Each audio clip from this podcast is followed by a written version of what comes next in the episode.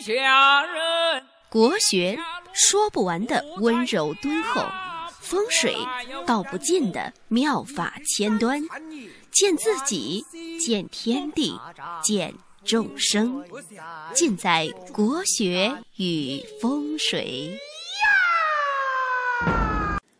各位听众，大家好，我是广之。今天呢，我们继续来讲八字的格局。那今天呢，来讲一讲渐禄格。那在讲渐禄格之前呢，还是照本宣科，讲一下渐禄格的定常诗。比肩本是半马神，四柱多见受困穷，不见儿女难言贵，消多应后有赌名。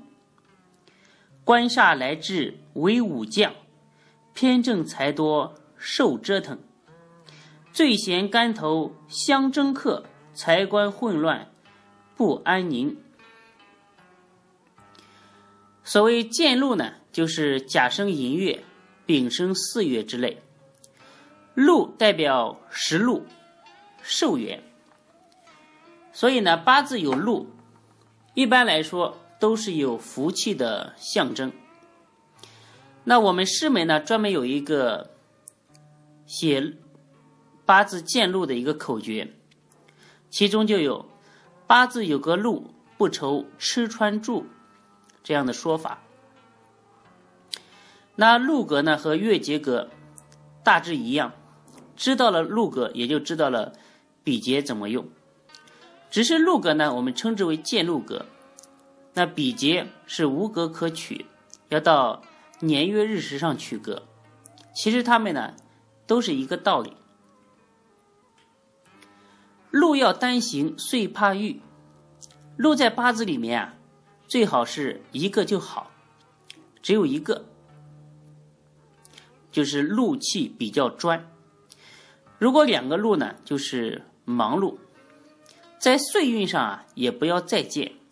所以称之为“路要单行，遂怕遇”。单行嘛，就是一个就好。路呢，最怕冲，尤其最怕破，怕破路。路是你的饭碗，是你的寿元，是你的福气之根。如果破了路呢，你还怎么活呀？对不对？那如果在八字当中啊，在临凶神恶煞，或者是丧门吊客，这种凶神恶煞，在逢破路，那么这样的流年或者大运，一般来说，这个人容易生一场大毛病，或者是家庭事业出现重大的一个变故。那禄格呢，配局要年月日时。取喜用神，一般来说呢，有下面几种组合。第一种呢，就是禄格配官。这个呢，在五言读簿上有一个很著名的论述，叫做“见禄生提月，财官喜透天，不易身在旺，唯喜冒财源。”那财官喜透天，就是喜欢财和官在天干上透出来，官要在天干上透出为最好。那财喜深藏，官官和印啊是喜欢露在外面的。这个官呢，最好是有财和印扶持的官星，或者呢在地支上有三合或者是三会。成官局，那就太美了。那比如说这个八字，丁酉年、丙午月、丁巳日和壬寅时，官透而合身。这个八字呢，是一个知府、官贵之命。那这个八字庚戌、戊子、癸酉、癸亥，这个八字呢，官印相随。是一个丞相之命，建禄格，有的时候呢不一定能正好配官，如果配煞，遇到七煞，这个七煞呢，一定要有印化，要有制服，不然呢，这样的命，就算你一时的繁荣，等你这个繁华过去，好的运气过去的时候，福过则灾来。那你比如说这个八字戊辰年癸亥月壬午日丙午时，癸把这个戊土七煞给合住了，也要合煞而取贵，配合得宜，官贵之命。第二种组合呢，就是见禄用食伤，日主旺，最喜欢食伤吐秀，这样的人呢，一般来说。发文贵，而且呢，在娱乐圈这样的人啊，可以说是一抓一大把。这种人同样可以做健美啊、健身啊、美容啊这样的行业，会非常非常的好，很赚钱，而且做起来会很轻松。